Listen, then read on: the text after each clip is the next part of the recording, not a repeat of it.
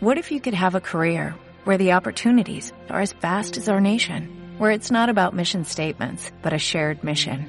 At U.S. Customs and Border Protection, we go beyond to protect more than borders, from ship to shore, air to ground, cities to local communities. CBP agents and officers are keeping people safe.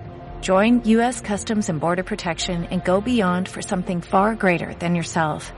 Learn more at cbp.gov/careers.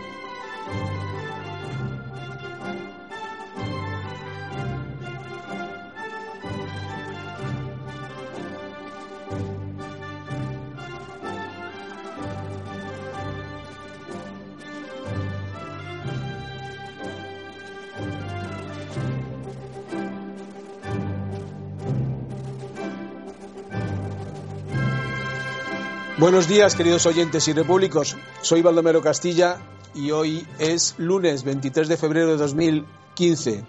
Empezamos un nuevo programa de Radio Libertad Constituyente.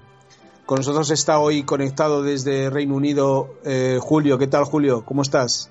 Buenos días a todos. Y por supuesto aquí en los estudios de Somos Aguas está nuestro amigo y maestro don Antonio. ¿Qué tal, don Antonio, esta mañana? Bien, buenos días, Julio.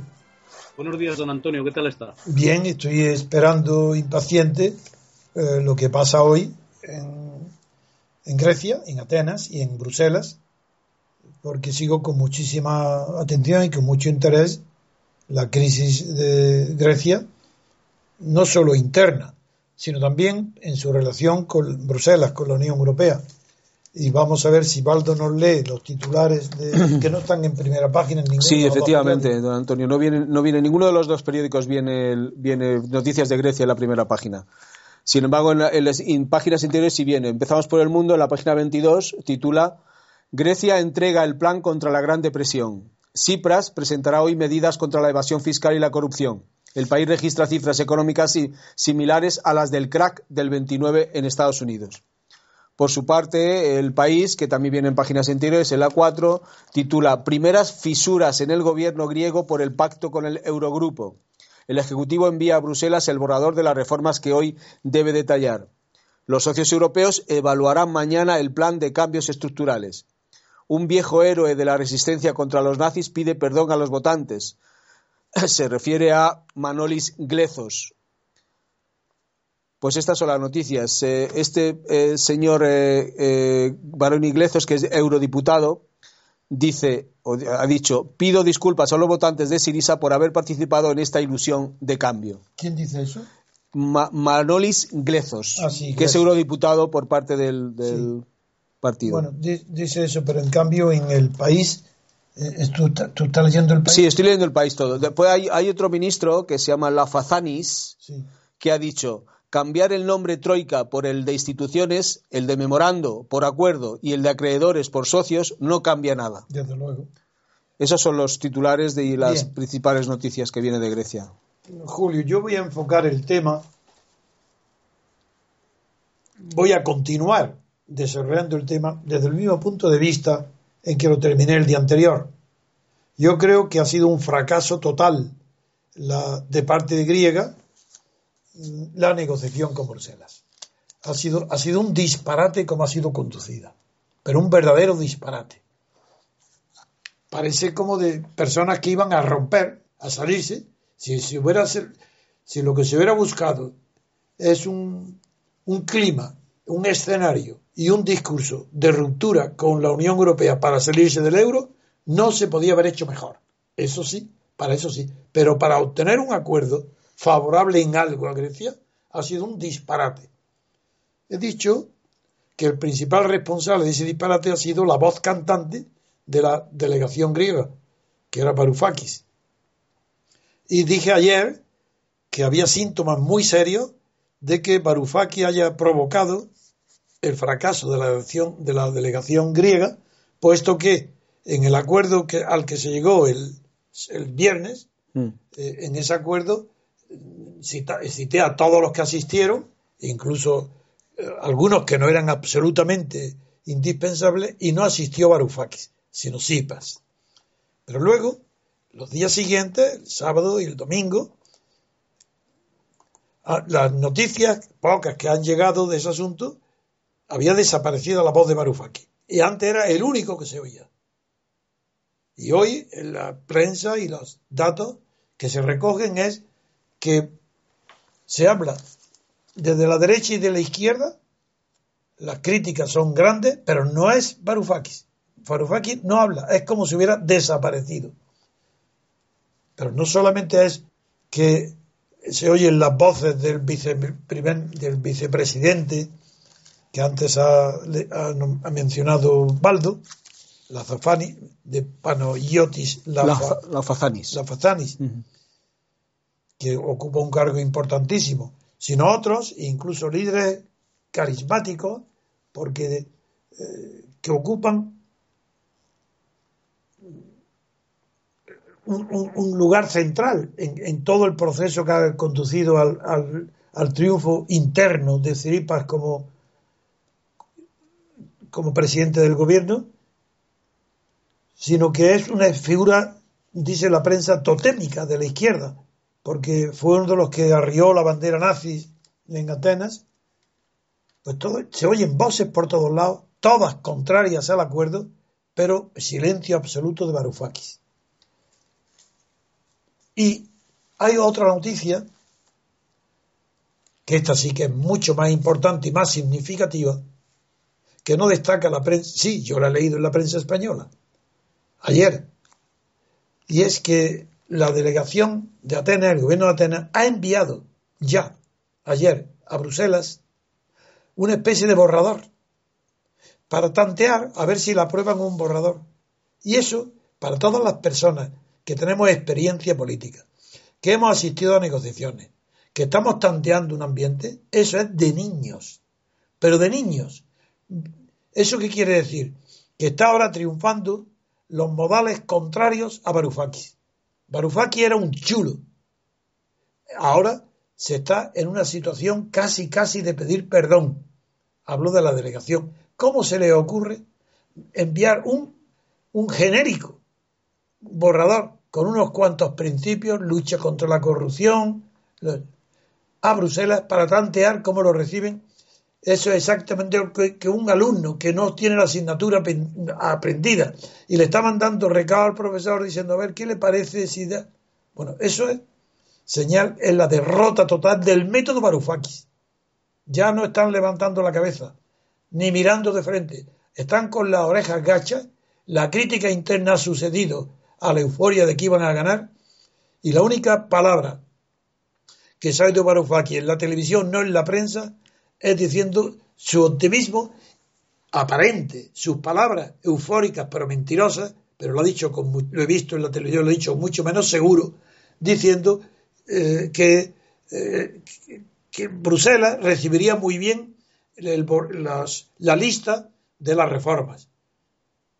Pero es que recordáis que antes de iniciarse las negociaciones, él hablaba que iban a triunfar, que nada, que nada, que estaba todo era eso le permitía despreciar a los que venían a Atenas a saludarlo, a verlo, ni levantarse de la silla cuando llegaba uno.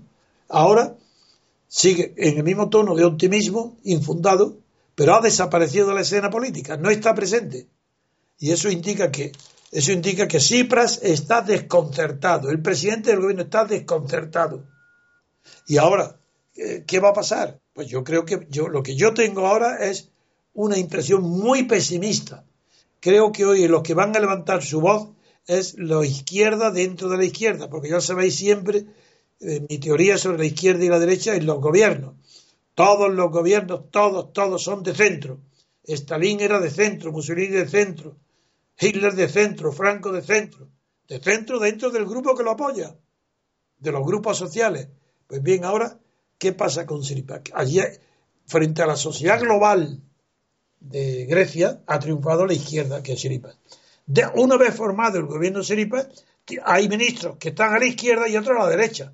Y Barusaki era el que estaba más gallito, la voz cantante ha desaparecido. Y ahora aparecen las voces de quién, fundamentalmente de quien no acepta el resultado de la reunión, los que están en contra, los que dicen que para eso no hacía falta reunirse, los que han dicho hemos sido derrotados, lo que antes ha leído eh, Baldo.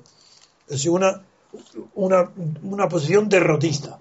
Por eso yo quiero, como no tenemos datos, me basta con esta impresión para trasladársela a Julio y preguntar cómo ven en, en el Reino Unido la situación griega. Pues eh, buenos días, don Antonio Baldo. Buenos días a ustedes. Aquí no, aquí no ha cambiado. Aquí se va al, se va al fondo del asunto. Se fue desde un primer momento da igual Ivan Pritchard eh, o Liam Halligan en los prestigiosos del Telegraph, Philip Aldrich, los prestigiosos del Times, Larry Elliott, el, editor jefe para asuntos económicos, Ben Chu, todos, desde el Guardian, el Independent, el Telegraph, eh, Peston en la BBC, todos dicen lo mismo, que el problema de fondo es que el euro está mal diseñado desde el minuto uno y que mm, es mm, imposible. Ellos dicen que es, ah, es una cuestión de tiempo que el euro se rompe. se rompe. Eso, es, salirse por la tangente, eso es irse del tema. Estamos hablando del tema griego y aunque sea verdad, es una manera de no, de no afrontar directamente el tema. Bueno, pues eh, no tengo nada más. es, es, que eso no, no se contesta ni se responde a una situación tan urgente como es si Grecia va a aceptar o no el plan de reforma que le ha propuesto Bruselas y si no lo acepta, ¿qué consecuencias va a tener? Y la impresión que hay hoy es que el acuerdo está hoy mucho más difícil de como estaba el viernes. Es decir, hoy se ve mucho más difícil que Grecia pueda aceptar sin un descalabro interior de la del fracaso del gobierno que consideren que ha traicionado a las promesas. Se ve muy difícil el acuerdo. Desde luego hay más en Alemania, sobre todo, es la que está mostrando el escepticismo de que el gobierno griego sea capaz de afrontar, sí, dirá todo, lucha contra la corrupción, más que nadie, lucha contra eh, no elevación del IVA, que es lo que están diciendo mm. ahora, bien, esas propuestas, bien, pero en cuanto llegue el meollo de la cuestión, que si se continúa. Aquí está el problema. ¿Continúa o no la política de austeridad? En un gobierno que ha llegado al poder diciendo austericidia a Alemania y a la Unión Europea, ese es el fracaso que puede provocar la crisis interna griega de política interior. Y ahí es donde ni Bruselas ni Alemania van a ceder. Y es donde está hoy el conflicto. Y por eso explica la desaparición de la cena de Varoufakis. Yo veo un, muy negro el panorama. Bien, Julio. Eh, ha habido algo interesante que descubrí ayer, eh, que es en la revista Tribune, eh, conocida por sus clasificaciones, por sus rankings sobre las personas más ricas del mundo. Podéis mirarlo en internet si queréis. hay algo interesante porque hay una entrevista a James Galbraith, que es el hijo de John Kenneth Galbraith, el famoso economista americano. Sí, su padre lo conocí y tuve un trato muy bueno con él aquí en Madrid. Bueno, pues James Galbraith eh, fue colega y es amigo de Varoufakis. Eh, coincidieron en la, en la, Universidad de Austin, en, en Texas, en Estados Unidos, e incluso han publicado algún libro juntos en el que precisamente lo que abogaban es porque hubiera eurobonos, porque gran parte de los bonos que hoy son nacionales se, convirtieran en bonos con la garantía del Banco Central Europeo. Em, invitado por Varoufakis, eh, James Galbraith ha formado parte desde el día 11 de febrero al día 18 eh, eh, de la delegación griega. Y lo que a mí me ha llamado muchísimo la atención es lo que Galbraith dice Mm, sobre el Eurogrupo y habla de la descoordinación que existía en el lado europeo. Él es un hombre que tiene muchísima experiencia en el Congreso de los Estados Unidos, al que se le ha llamado para formar parte en muchísimas negociaciones y, lo, que, lo que llama la atención en la, en la entrevista es la descoordinación en el lado europeo. Por ejemplo, él dice que se le presenta a Grecia una, un statement, un documento, eh, por parte de Pierre Moscovici, del, francés, que es eh, el comisionado de, Asuntos Económicos, en el que se dice que hay que llegar a un nuevo acuerdo, olvidar los compromisos anteriores que había adquirido el gobierno griego en la anterior, en el, rescate, y que hay que poner el, el, eh, el estrés, el, hay que aumentar el crecimiento tiene que haber una estrategia para que la economía griega eh, crezca para así poder pagar eh, con mayor facilidad eh, la deuda que tiene. Te interrumpo. Esa es la tesis literal griega y es fracasó. Ese Moscovici asistió a la reunión y no levantó la voz en contra. Estaba apoyando 100% la postura alemana. Bueno, pues lo que cuenta Galbraith es que mm, el equipo griego eh, le dice a le dice a Jeroen Dieselben, al alemán que es, perdón, al holandés que es el jefe del Eurogrupo, mm, tenemos este documento que nos acaba de presentar Pierre Moscovici. Y ante la sorpresa de la delegación griega y de, de Varoufakis, eh, el holandés le dice, no, no, ese texto no vale, es este otro texto. Eso yo lo sabía y, y fue publicado aquí. Eso, eso, es, eso se sabía. Pues por eso ha sido derrotado. Y luego quiere decir, don Antonio, perdone que le interrumpa, quiere decir que en el lado del Eurogrupo había diversas posiciones. Antes, y no eran diversas, era antes. Antes, luego, claro. En todo caso. Bueno, eh, no es más diversas posiciones, es que Italia y el gobierno francés, antes de la reunión, dijeron que iban a ser mediadores y iban a apoyar, y luego es mentira, no lo hacen. Moscovici ha hecho algo, fue un intento, y eso ha sido publicado, fue un borrador y fue retirado. Eso se sabe. Que había divergencias no. Había distintas, unas propuestas eh, de Bruselas, de, los, de, los, de los que negociadores, un poquito más favorables para Grecia. Y esas han sido derrotadas. Y yo en las intervenciones mías han sido demostrar, para demostrar que la dureza, la chulería de Varoufakis retiró de las propuestas todo aquello que favorecía. Ha sido castigada Grecia por, para castigar la chulería de Varoufakis ha sido él el que ha perjudicado a su país y, Moscovici fue retirada su, ya lo sé, y eso hablé yo ya. Juncker dice, Juncker dice el día 18 eh, que, está muy bien eso que ha presentado Moscovici y esto lo afirma eh, Galbraith, que era mm, testigo. En todo caso, eh, Galbraith y la delegación griega habla con Sigmar Gabriel, que es el representante del, el alemán del Partido Socialdemócrata. Exactamente, sí. Bien, y Gabriel dice que sí, que está muy bien que primero se haga una extensión del crédito para que Grecia no tenga problemas, puesto que sabéis que se estaban quedando los bancos sin dinero. Esto de que se estaban quedando los bancos sin dinero, hay que tener en cuenta que el Banco Central Europeo había aceptado eh, bonos griegos como colateral, es decir, como garantía. Eso no eso no lo ha aceptado nunca. Bien, a los dos, dos semanas antes de iniciarse la negociación, eh, dice que no acepta más. Eh, es que no lo ha aceptado nunca. Bien, pues no es la información que se ha publicado aquí, Antonio. En todo caso, en todo caso, mm, olvidémonos del primer punto, voy al segundo punto. Lo que sí es cierto es que los bancos griegos se estaban quedando sin dinero y que para el martes, y se había publicado aquí en la prensa, el martes, o sea, mañana, se quedaban, entraban en bancarrota. La única noticia sobre ese tema hoy es que tienen dinero para toda la semana esta.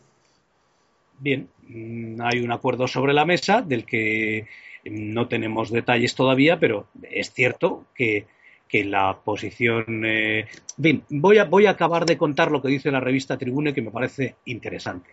Eh, Galbraith dice que Sigmar Gabriel, que es el vicecanciller eh, canciller, eh, alemán, em, estaba de acuerdo en primero hacer el crédito y luego empezar a negociar eh, otra serie de cosas, entre ellas lo fundamental. Mira, es, es, que de verdad, es que eso está hasta la saciedad publicado en toda la prensa europea.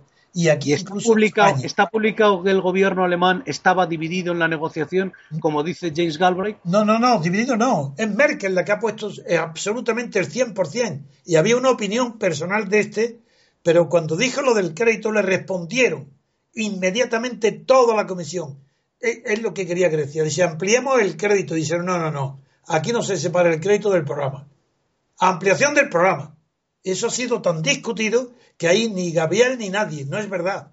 Es que eso, de verdad, la prensa inglesa está despistada. Es que este, este hombre, este hombre es un amigo de, de y su amistad le, le está deformando la verdad y la realidad. No es verdad lo que dice este hijo de, de Galbraith. No es verdad.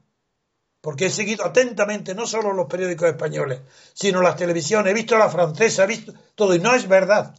Ha habido, claro que había antes diferencias de opinión, pero al final ha sido un bloque que no, sin fisuras, el que ha dicho a Grecia o lo tomas todo íntegro, di sí o no, nada más.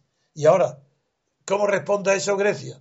Primero, desapareciendo Varoufakis de la escena. ¿No, ¿No ves que no tiene explicación que si fuera verdad lo que dice el hijo de Galbraith, Varoufakis seguiría siendo el protagonista? ¿Por qué no es protagonista? Nadie lo pregunta, yo me lo pregunto. Y saco las consecuencias porque tengo una enorme experiencia política y lo que son las negociaciones. Y sé que si ese hombre desaparece es porque ha fracasado ante su jefe, que es Ripas, que es el que le, le dice retírate. Y en su lugar aparecen otros. Ahora hablando, unos de la izquierda y otros, por ejemplo.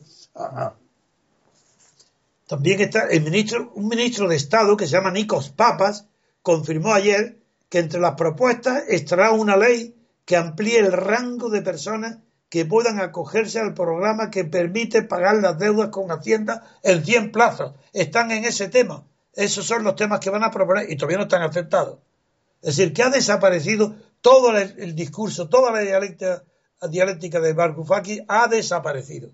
Y lo que tú estás citando todo eran palabras literales comentadas por Galbraith o por Gabriel, eran favoreciendo lo que decía Varoufakis. Primero crédito y luego programa. Dijeron, no señor, es inseparable. No se separa el crédito del, de, de la reforma. Va todo en un solo bloque. Y eso ha sido así y eso ha ido así. Por tanto, yo creo que no, no podemos perder más tiempo en eso y si la prensa británica se equivoca no, no será la primera vez. Aunque yo doy mucho crédito al Reino Unido, a la prensa británica, la considero mejor y más fiable que la europea, pero no, no es una ley. Unas veces se equivocará. Y ahora aquí el, el- interés de destacar al hijo de Galbraith está deformando la importancia de una noticia pequeña, secundaria y que no tiene valor ni en la negociación ni en los acuerdos con Bruselas. Hoy hay un pesimismo gener- generalizado en Alemania. En el gobierno alemán está muy pesimista y escéptico. Y en Bruselas también. Porque no creen posible que dada la- lo mal que ha sido recibido. Bueno, vamos a ver. ¿Cómo, va, ¿Cómo se va a explicar en Europa, en Bruselas, que Siripas, el jefe del gobierno alemán eh, y griego, llegue a Atenas y diga, hemos ganado la batalla, todavía no la guerra, hemos ganado. Bueno, eso, bueno, pues mire, cuando se ve ese ridículo tan grande, eso quiere decir que están perdidos. Han perdido todo, in- incluso la vergüenza, porque por dignidad no se puede engañar a un pueblo de esa manera. No, no, yo, yo lo veo muy mal la situación. Y desde luego, o hay una rendición sin condiciones total, una bajada de pantalones, desnudarse ante su propio pueblo, o no hay solución. Y, claro que está justificado el pesimismo, porque es que puede romperse la cuerda y el salirse del euro y, y el fracaso de Grecia puede ser absoluto. Y no es que le convenga a Europa ni quiera, pero es que está Grecia gobernado por unos irresponsables, absolutamente irresponsables. Y no se trata aquí ni de izquierda ni de derecha. Hay una situación creada, hay un incendio y hay que apagar ese incendio. Y en lugar de sacar una, man- una manguera con agua, Varoufakis y Silva apoyado sacan una manguera con gasolina. Ese es el tema. Y quien no lo ve así es que no sabe nada de política. Bien, Muy bien, Julio, vamos a, vamos a hacer una pausa y seguimos con el siguiente tema. Muy bien.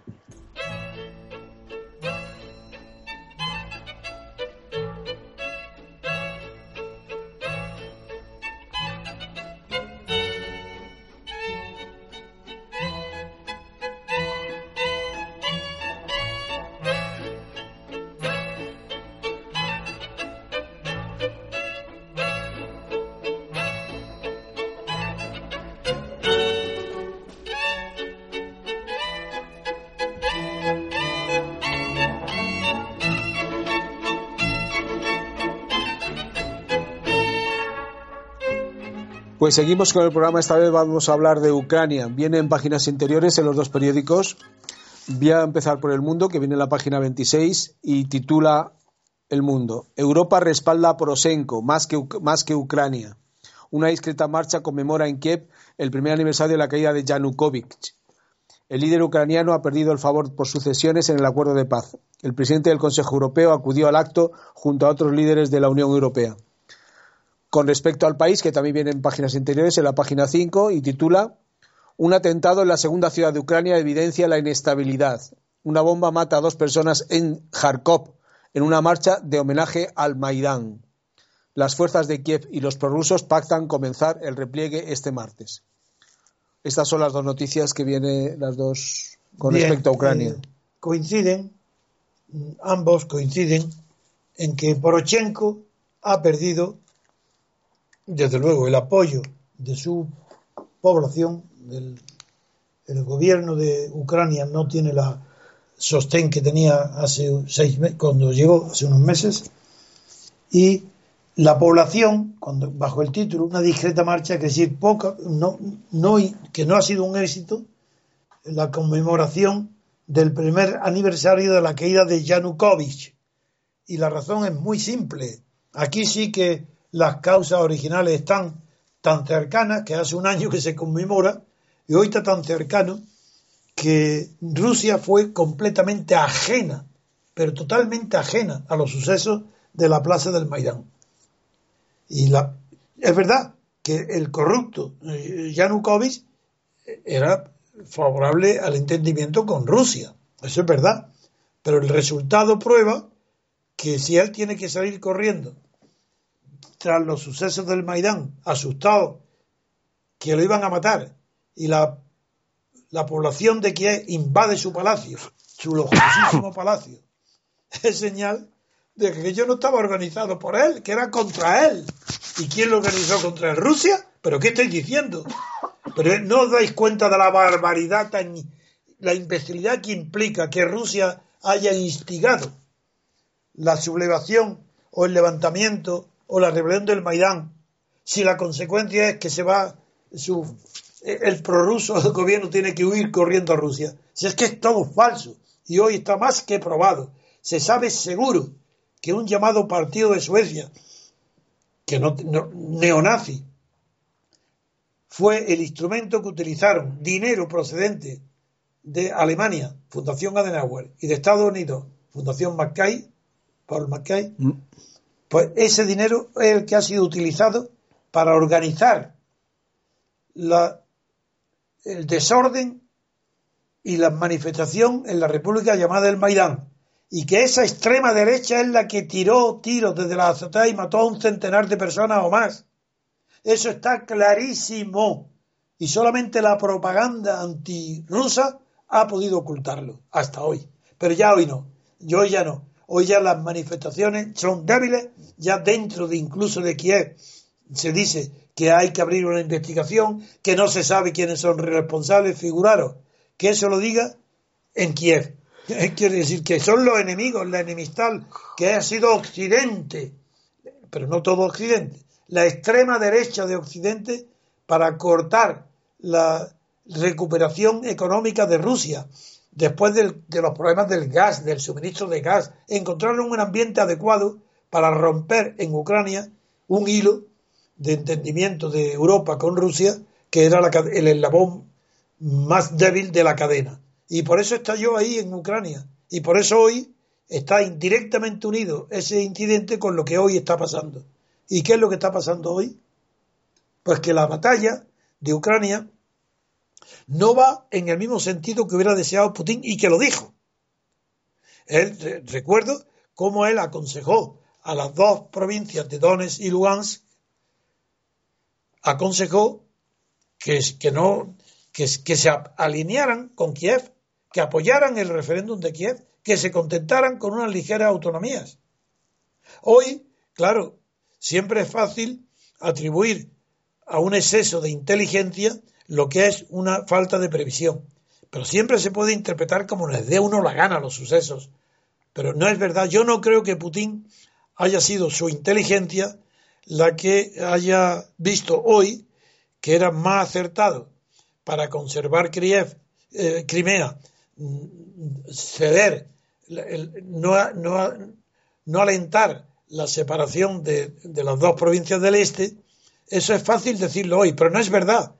Eh, Putin ahí se arrugó ante las consecuencias tan grandes que había, que había conseguido la propaganda antirrusa por los fenómenos de Ucrania. Se arrugó y dejó solos a los, a los prorrusos de Lugansk y Donetsk. Estos, deseosos de la independencia total y, amantes de lo que consideran ellos que es su patria, pues no, no hicieron caso a Putin, dijeron que no y, siguieron peleando. Y han triunfado eh, con las armas en la mano, han triunfado los rebeldes prorrusos. Y Putin, ahora, claro, que se aprovecha de esa victoria, pero esa victoria que, que lo que se ha demostrado también es que en el cerco de, la bolsa, donde se ha cogido, donde los rebeldes han derrotado por completo al ejército de Kiev y han cogido dos mil por lo menos prisioneros, lo que se ha demostrado es que después de haberlo dejado que se fueran, primero sin armamento y luego con armamento, es que ahí, sé, lo que hay ahí y lo que han hecho las fotos es la cantidad de armamento pesado ruso en manos del ejército de Kiev. Eso está demostrado, pero lo de menos son las pruebas. Lo, principal es la relación de fuerza, como, como sucede siempre para hacer análisis de las batallas militares y también de los enfrentamientos políticos. La relación de fuerza ha cambiado por completo. Putin hoy tiene una posición de fuerza mucho más asegura que tenía antes de entrar en Crimea. Antes de entrar, no. Antes de que Crimea entrara y volviera a Rusia. Pues hoy está más fuerte. Y en las provincias, en la situación de Ucrania, también lo mismo. Está más fuerte Rusia que antes.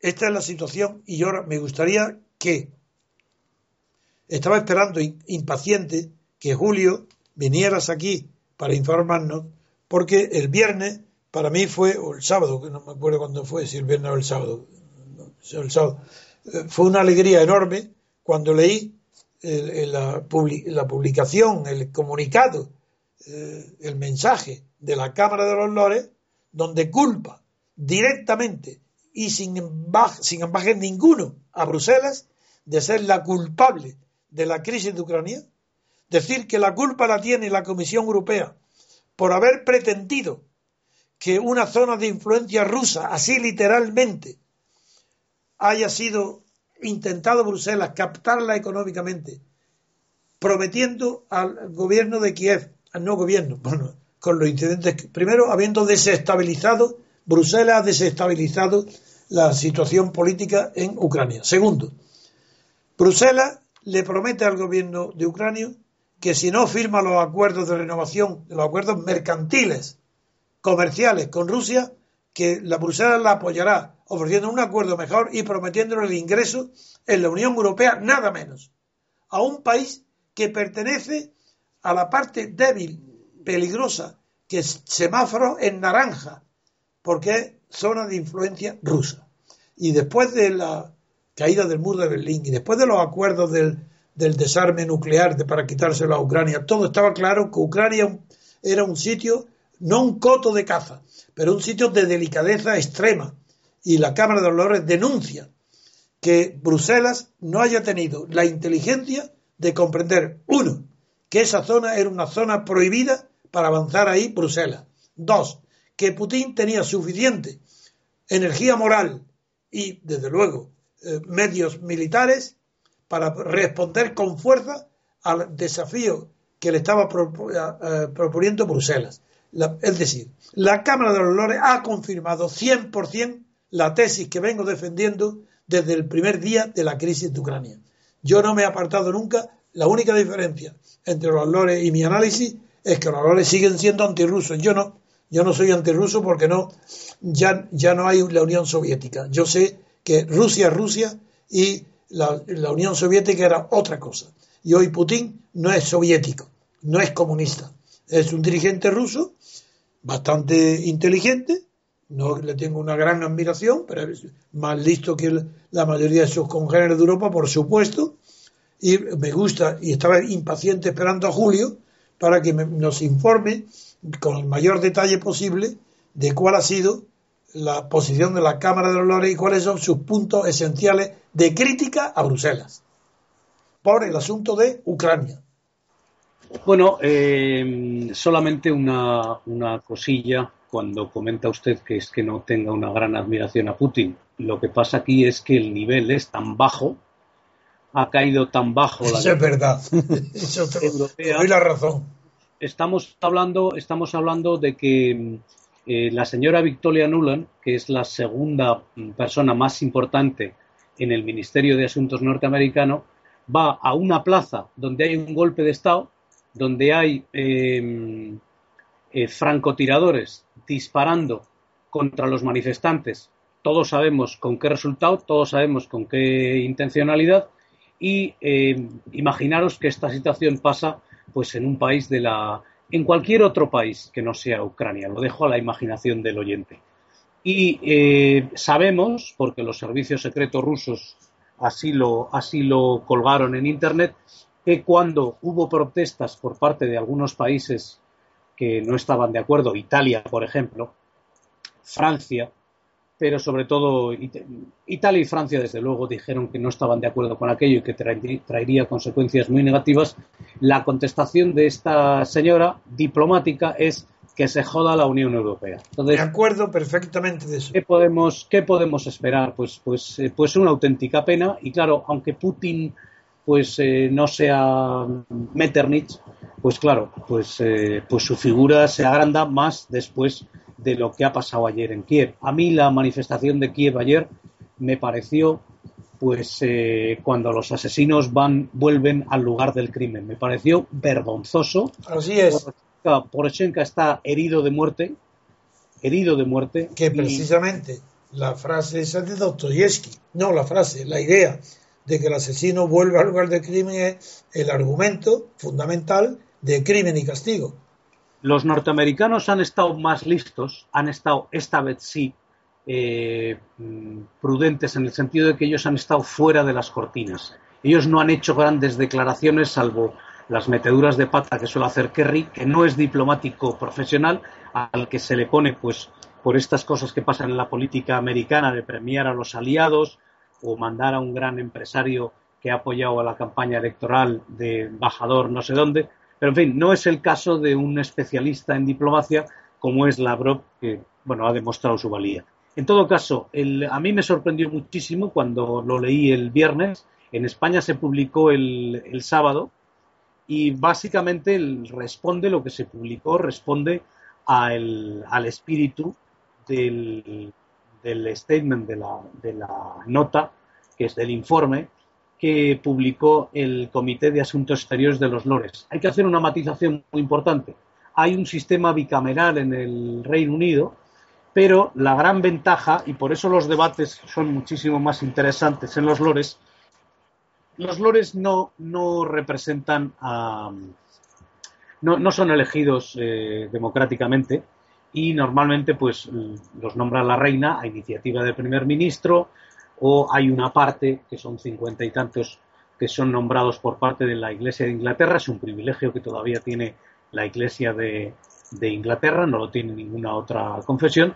Pero en general, pues los debates son muchísimo más interesantes porque no responden al partidismo y suele haber gente de mucha categoría, políticos con eh, muchísima eh, experiencia, empresarios de está éxito. Muy, está muy bien tus precisiones porque el nivel intelectual de la Cámara de los siempre ha sido superior, no de ahora, sino siempre, salvo quizás en la época de Glaston y de Israeli, pero normalmente la Cámara de los se respira un nivel de inteligencia superior a los comunes. Sí, de hecho ha habido, ha habido varias iniciativas en los últimos años, sobre todo por parte de los Libden, eh, para acabar con la, Cámara de los Lores y las encuestas dicen que el 90% de la población británica quiere que los lores eh, continúen. De hecho, hay leyes, desconozco los detalles, pero hay leyes que los lores pueden bloquear y mandarlas de nuevo para que se discuta otra vez en, eh, en los comunes. Bien, Vamos al, hecho, al hecho que sucedió el viernes. El Guardian lo publicó en primera página, otros periódicos lo llevaban en páginas interiores. El, statement, el, el texto, es una bofetada principalmente a Cameron. Cameron ha tenido, lleva dos semanas en las que no levanta cabeza. Primero, eh, la crisis en Ucrania, en la que él había apostado claramente por Poroshenko, en contra de Putin, con declaraciones muy fuertes eh, en contra del gobierno ruso. Eh, Cameron estaba muy enfadado y con muy poca flema británica, probablemente su sangre escocesa, su sangre céltica, la No, que le tampoco tiene una expresión muy inteligente Cameron, ¿eh?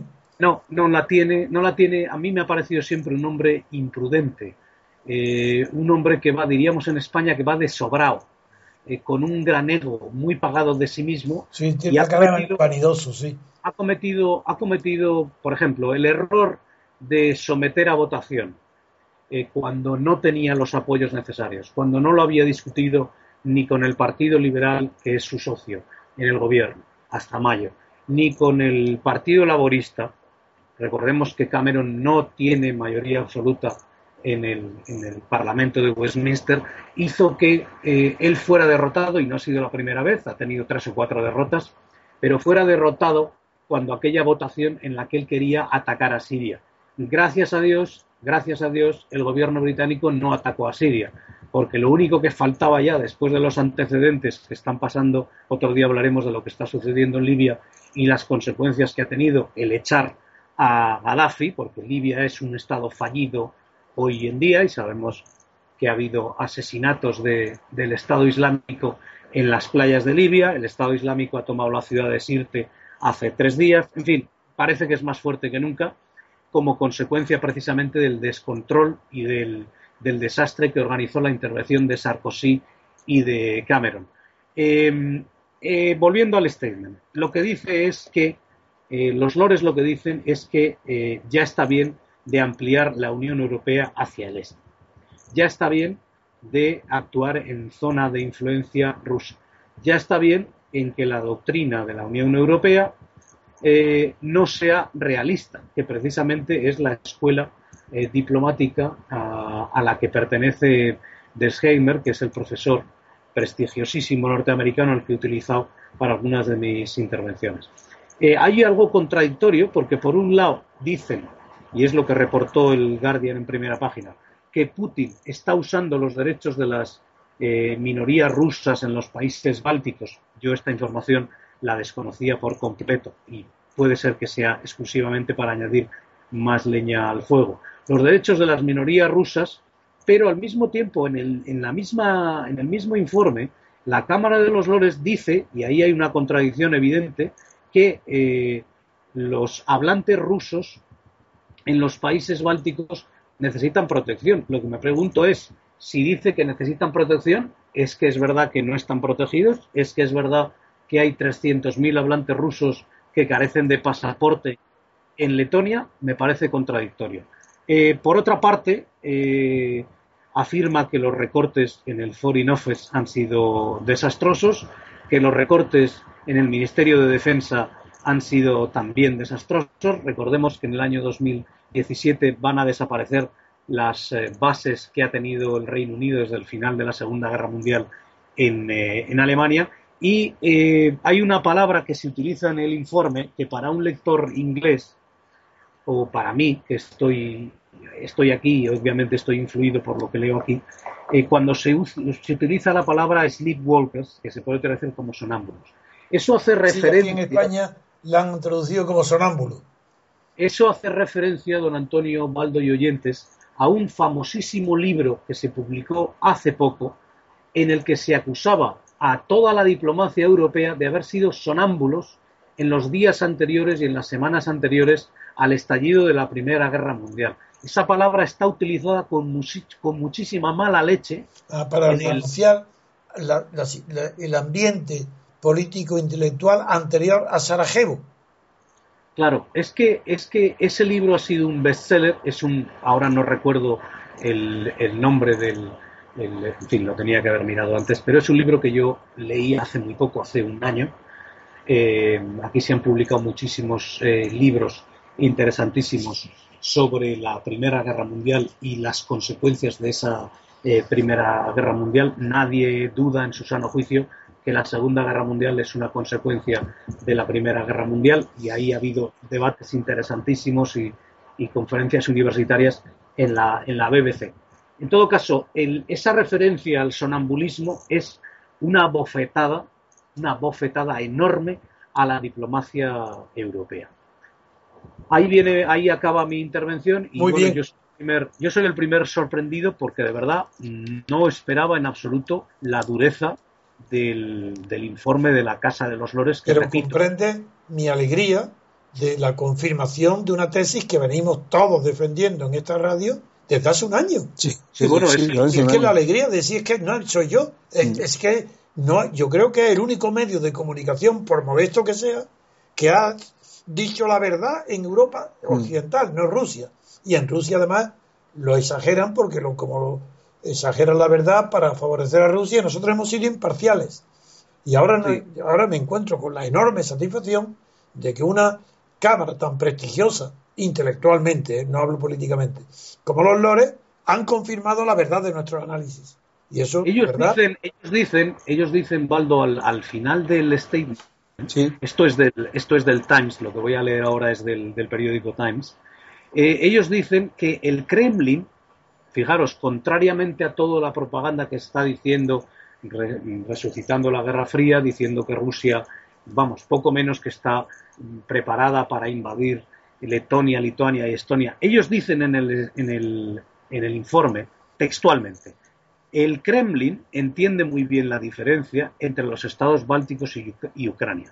A mí me hubiera gustado que la diplomacia europea, que la señora Merkel y los Estados Unidos, que en fin, no me alegro en absoluto de que sean derrotados en ninguna parte, pero eh, desde luego se lo merecen en este caso y el que ha perdido ha sido el pueblo ucraniano. No sabemos cifras de datos. Ayer me dijo un, amigo polaco con muy buenos eh, lazos en Ucrania que las cifras de muertos son mentira y que hay cuatro o cinco veces más muertos, que no hay cinco mil, que puede haber entre 25.000 y 30.000 y que el destrozo material es gigantesco. Esto no se ha publicado en la prensa eh, europea. no, porque perjudica a Kiev, que es la responsable de la guerra. Obviamente porque sus pérdidas son... Pero el pueblo ucraniano es muy probable que conozca estos datos que me dijo ayer mi, mi amigo polaco. En todo caso, me hubiera gustado que, igual que el, que el informe de los Lores afirma que el Kremlin, o sea Putin, o sea el gobierno ruso, entiende muy bien la diferencia entre los estados bálticos y Ucrania, pues Merkel y los Estados Unidos hubieran entendido también esta diferencia y se hubieran dado cuenta de que Ucrania no está en la OTAN, que es lo fundamental. Ucrania no tiene ningún tratado de asistencia. Cuando Putin, cuando Putin dijo en una entrevista, se filtró hace cosa de unas semanas, Putin dijo con un tono un tanto chulesco a una serie de periodistas amigos, entre los que había uno de la BBC que tiene acceso directo al Kremlin, que ha entrevistado, ha entrevistado a Putin eh, dos o tres veces. Putin dijo, si quiero, mis tanques están en una semana en Kiev. Aquello sonó como una chulería, pero, pero, técnicamente hablando hubiera sido posible y no creo yo que hubiera habido ninguna eh, respuesta por parte de la OTAN, pese a todo lo que puedan, puedan decir. Es verdad que Putin ha sido infinitamente más moderado. Muy bien. Muy bien, Julio. Pues vamos a hacer una pequeña pausa y seguimos con el siguiente tema.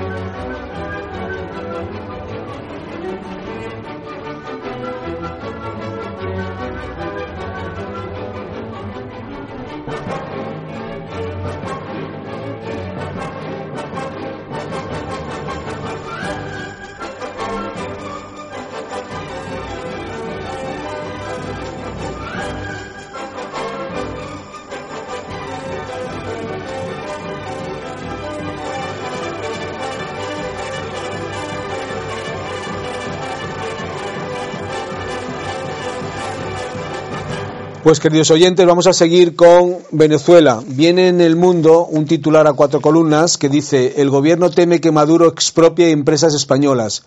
Telefónica, Repsol, BVA y otros grupos tienen un riesgo en Venezuela de 9.000 millones, según un informe oficial. El CNI extrema su vigilancia tras las declaraciones del líder bolivariano.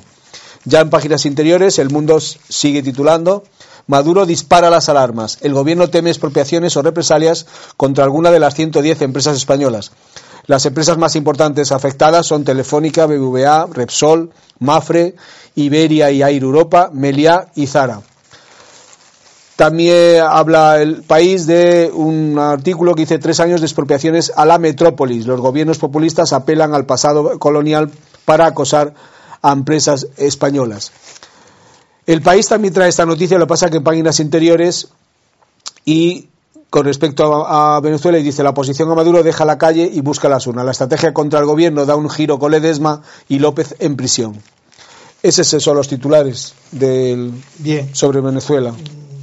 Se ha agravado las relaciones entre Venezuela y España en realidad son tensas y proclives a los, al malentendimiento desde que el rey Juan Carlos, en una conferencia internacional de Sudamérica, le dijo a Hugo Chávez, que tenía el don de la palabra, como todos los autoritarios, como Fidel Castro, le di, cansado Juan Carlos de estar oyendo la perorata interminable de Hugo Chávez, le interrumpió en público delante de todos los jefes y presidentes de Estado, le interrumpió diciéndole la famosa frase, Chávez, ¿por qué no te callas? Tuvo la suerte de que Hugo Chávez, como suele suceder cuando estaba una persona pensando en baladas, lo que dice, no suele oír. Entonces no oyó lo que le dije. Cuando se lo contaron, se puso tan furioso que claro, esto le hubiera respondido de una manera muy grosera, seguro, al rey Juan Carlos. Pero desde entonces hay un clima en los gobiernos, en el chavismo, contrario a España. No, no, no contrario a la clase política española, ni contrario al Estado español, sino contrario a España. No hablan del Estado ni del gobierno, se habla de España. Entonces ahora Maduro, después de la rápida y repentina aparición entre los encuestadores de opinión pública de lo que hoy es el partido Podemos, la sensibilidad en las relaciones entre mm, Venezuela y el gobierno español se han la sensibilidad se ha puesto muy eh, inestable, se ha acentuado se ha incrementado, se ha excitado, porque los insensatos de Podemos han estado pregonando durante años en televisión, en radio, en conferencias, todo, su enorme admiración casi divina por Hugo Chávez, a quien ellos mismos dicen que se les pone la carne de gallina de oír la, la oratoria divina de Hugo Chávez y la figura de Hugo Chávez y el, chavismo y el, bolivarismo les parece la cosa más grande del mundo. A los, ¿quién? A los fundadores del Partido Podemos, Pablo Iglesias, Monedero, Errejón, etcétera, y Alegre. Pues, claro, al presentar una cara distinta de la que han presentado en Venezuela, donde han sido recibidos, alimentados y agasajados como si fuesen genios de la política, tratados como asesores políticos y como politólogos a unos profesores de tercera categoría de la Universidad Complutense, que, ya de por sí tiene poco prestigio en el mundo, figuraros estos, qué prestigio pueden tener estos jovencitos, porque son jóvenes de treinta y tantos años, que no saben prácticamente nada, entre otras cosas, porque pertenecían a Izquierda Unida, han dedicado su tiempo fundamental a la política y muy poco tiempo al estudio. Bueno, pues el triunfo en las encuestas de Podemos ha hecho que eh, los adversarios, sus enemigos, bien sea por ideas, o bien sea por rivalidad, o bien porque pertenezcan a otros partidos que se sienten amenazados, el hecho es que hoy, y también por rivalidad eh, con la cadena 4 y 16, que son los que lanzaron a Pablo Iglesias Pues ahora todas las cadenas y todos los periódicos están sacando las minucias, las pequeñeces y las miserias de los dirigentes de Podemos. Y, entre, y la que sale como es natural enseguida es Venezuela. Y entonces, como ponen en ridículo a los eh, politólogos como maestros del chavismo, y los ponen en ridículo, Venezuela se siente atacada. Y Maduro, que es un hombre vehemente, impulsivo, mucho menos controlable y, controlado que Hugo Chávez, ha exasperado su posición antiespañola por defender a Podemos y ha llegado claramente a decir que la prensa española que ha advertido al gobierno español la advertencia de que la prensa española cede, le da un cede, ceda ya de atacar a Venezuela. Y claro, quien, ataca a Podemos está atacando el pasado de, de los dirigentes de Podemos en Venezuela. No es que se esté atacando a Venezuela, pero bueno, el hecho es igual. Para Maduro, pues es un ataque a, a él, a su gobierno, y ha amenazado a las empresas españolas. ¿Por qué las ha amenazado? Porque el gobierno español, él sabe, entre otras cosas, porque estos de Podemos se lo han advertido, que eh, el gobierno español no tiene poder para callar a la prensa española en sus críticas a Podemos, en tanto que eh, personas financiadas por el gobierno de Venezuela. Ni el partido Podemos, porque, porque los ingresos, los 700.000 eh, euros probados ya, un poco más, que proceden de Venezuela, pues han ido a financiar el partido Podemos. Eso es seguro. Eso es que parece mentira que sean de los periodistas como, como si fuese un asunto delicado, como si fuera estuviera entre los, en el tribunal o que lo pongan a atacar, pues que me ataquen a mí. Es imposible que nadie con experiencia política tenga la menor duda de que todo el dinero que ha dado Venezuela y, y Irán ha ido a financiar primero a los promotores de Podemos, cuando todavía no existía Podemos. Y naturalmente ese dinero ha ido a financiar Podemos el nacimiento del, partido antes de las elecciones europeas. Después se alimenta ya con los ingresos del que tienen ellos en las elecciones europeas y con todo lo que pueden recoger. Pero eso es evidente y no se puede andar diciendo al parecer ni supuestamente. ¿Qué tontería están diciendo? Es seguro que el partido Podemos está financiado, ha sido financiado por Irán y por Venezuela. Antes de que naciera. Ha sido, ¿A quién ha sido ¿A quién ha sido financiado? Los promotores del partido Podemos. No hay que esperar que el partido esté nacido para que aparezcan en los bancos transferencias a favor de Podemos, de Irán y de Venezuela. Vamos, vamos. Esto es ridículo. Por definición, la crítica política no puede ser nunca como la crítica o la oposición judicial en un tribunal. Que en un tribunal se respete y dentro solamente del tribunal y de la esfera la presunción de inocencia entre aquellos que intervienen. Y otra cosa muy distinta que no se puede afirmar con rotundidad, como yo lo afirmo, que Podemos nace financieramente con las aportaciones, con los regalos, con las donaciones que le han hecho Irán, gobiernos extranjeros como Irán y Venezuela, a Pablo Iglesias, a Monedero, a Errejón, a Alegre, a esta chica que no sé cómo se llama, la que aparece ayer, en una televisión ayer domingo, donde todos, todos le están preguntando, ¿condena usted sí o no la detención del alcalde de Caracas? Imposible. Pero es que, está, es que todos tienen unos manuales de respuesta a los de Podemos. Se llama Alcázar o Alcázar, no sé cómo se llama esta chica. Pero es, es igual. Me lo decís, lo mira y me lo dice. esta directora, uno de los dirigentes de Podemos, una chica, pues dice literalmente uno y otro y otro. ¿Condena usted sí o no la detención del alcalde, el arresto en prisión del alcalde de Caracas? Y, no contesta. Y sabéis al final lo que será que dice siempre lo mismo. Yo condeno toda eh, arbitrariedad en, los, en cualquier país, en cualquier época. Bueno, algo horrible. Es decir, que están educados los de Podemos en no decir una sola palabra a una pregunta que haya que responder sí o no. Eso es imposible. Tienen que enrollarse para no responder porque obedece a un dogma que probablemente Pablo Iglesias, no sé de dónde, o Monedero, Ha hecho un dogma a sus seguidores. Nunca respondéis, nunca aclaréis la posición, porque nosotros lo que perseguimos es ganar. Es decir, perseguimos el poder, no una ideología.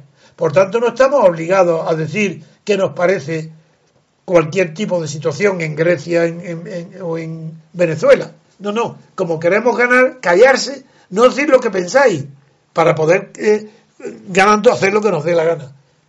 Es, como no están sujetos a ninguna promesa, no pueden decir nada de lo que piensan, porque se ganarían más adversarios que partidarios, ya que son, tienen pocas cosas en la cabeza, por no decir ninguna, y lo que tienen son infantilismo, soberbia, ambiciones, deseos de mando, deseos de mandar, dictatorcillos, que no, que no admiten contradicción, ahí lo veis.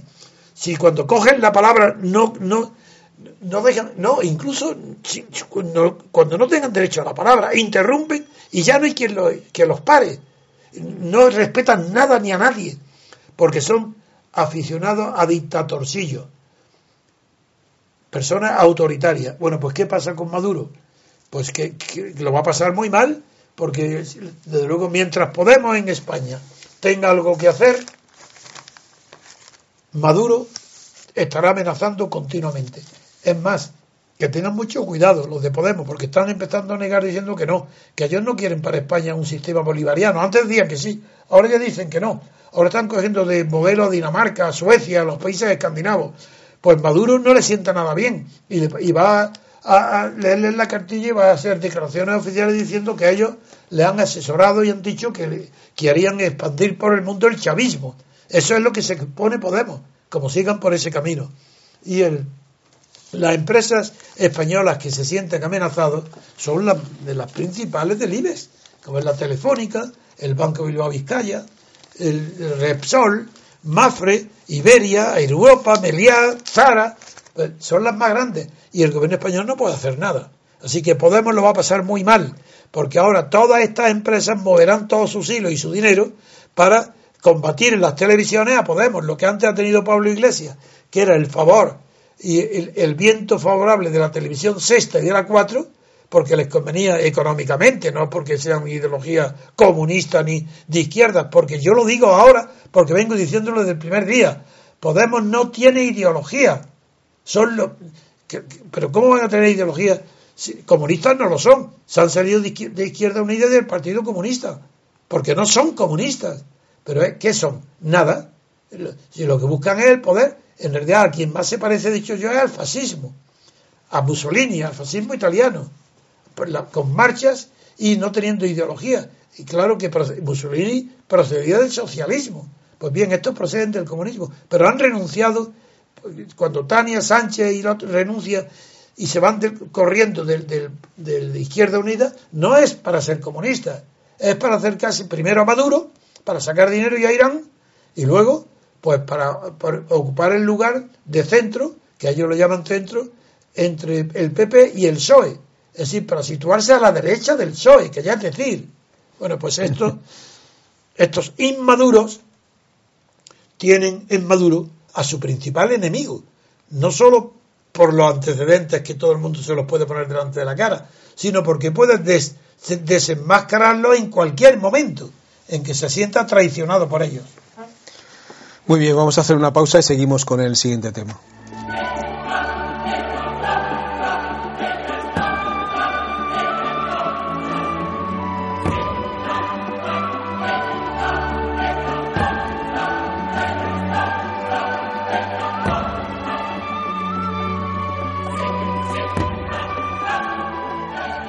Bueno, queridos oyentes, vamos a acabar el programa con una noticia que viene en la portada del país, en, primera página, que titula sobre los... A ver dónde la tengo.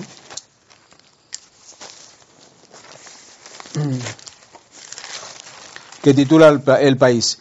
Madrid paga primas a jueces por medio de una empresa privada. El gobierno de la comunidad abona a través de Indra compensaciones a jueces, fiscales y secretarios que participan en la renovación tecnológica.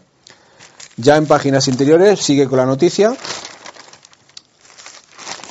y titula El País. La Comunidad de Madrid paga a jueces y fiscales a través de Indra. 32 juristas han percibido desde 2011 más de 200.000 euros por asesorar en proyectos informáticos del gobierno madrileño. La ley restringe las actividades remuneradas de la judicatura. Indra sostiene que pagó a los jueces que le indicó la Consejería de Justicia. Justicia dice que hay que compensar el esfuerzo de los juristas. Las empresas privadas no pagan a sus trabajadores por formarse. Después viene también una información editorial, pero cuando usted quiera, don, Antonio, puede empezar a comentar la, Muy noticia. Bien. Mi comentario será brevísimo. En todos los asuntos jurídicos no, no debo de contribuir a la ignorancia, la confusión, ni a dar criterios morales ni éticos. Esto es un asunto jurídico. Está prohibido o permitido. Esto va, es una vulneración. ¿Hay aquí un incumplimiento o es posible que jueces, magistrados y secretarios estén cobrando de una empresa eh, en conceptos distintos de su retribución como jueces, magistrados y funcionarios del Estado? Pues veamos lo que dice la ley orgánica del Poder Judicial. Artículo 389.5.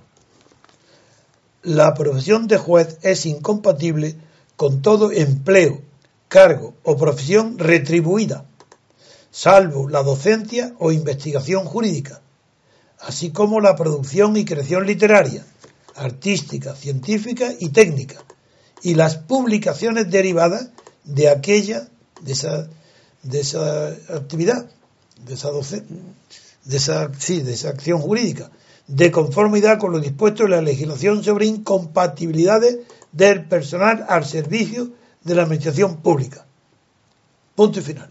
Ahora bien, el mismo artículo, el 389, pero en el apartado 7, dice literalmente que todo, en, cualquiera de los casos permitidos por la ley, compatible, mm, el Consejo General del Poder Judicial ha establecido entre sus incompatibilidades la del asesoramiento jurídico, retribuido o no, según el artículo 389, párrafo 7 de la Ley Orgánica del Poder Judicial antes citada. Y, por tanto, es una actividad esta prohibida por la ley. No se trata si es ético o no estético, como dice el, el editorial del país. No, es que es ilegal. Es una infracción de la ley. Porque no hay, ni puede haber, autorización del Consejo General del Poder Judicial contra lo dispuesto expresamente en una ley, que es el artículo 389 párrafo 1 el 5 y otro luego el 7. Una empresa mayoritaria, que aquí que una, empresa Indra mayoritariamente privada, de nada menos que de la banca Marx, el principal accionista. No es posible que esté pagando a jueces y fiscales cantidades periódicas que oscilan entre los 3.000 y los 9.000 euros por cada fase de este proyecto Indra debería haberse extremado y deberá extremarse el cuidado con este asunto. El Tribunal Superior de Justicia de Madrid debería explicar también por qué ha permitido estos pagos. Muy bien. Pues aquí acabamos el programa de hoy. Muchas gracias a los siguientes. Gracias a David, que nos está apoyando últimamente, que ha entrado en nuestro equipo de, colaboradores. Y ayer lo hizo muy bien. Ayer lo hizo muy bien, sí, señor. Y gracias a don Antonio. Y bueno, pues hasta el próximo programa. Gracias a todos.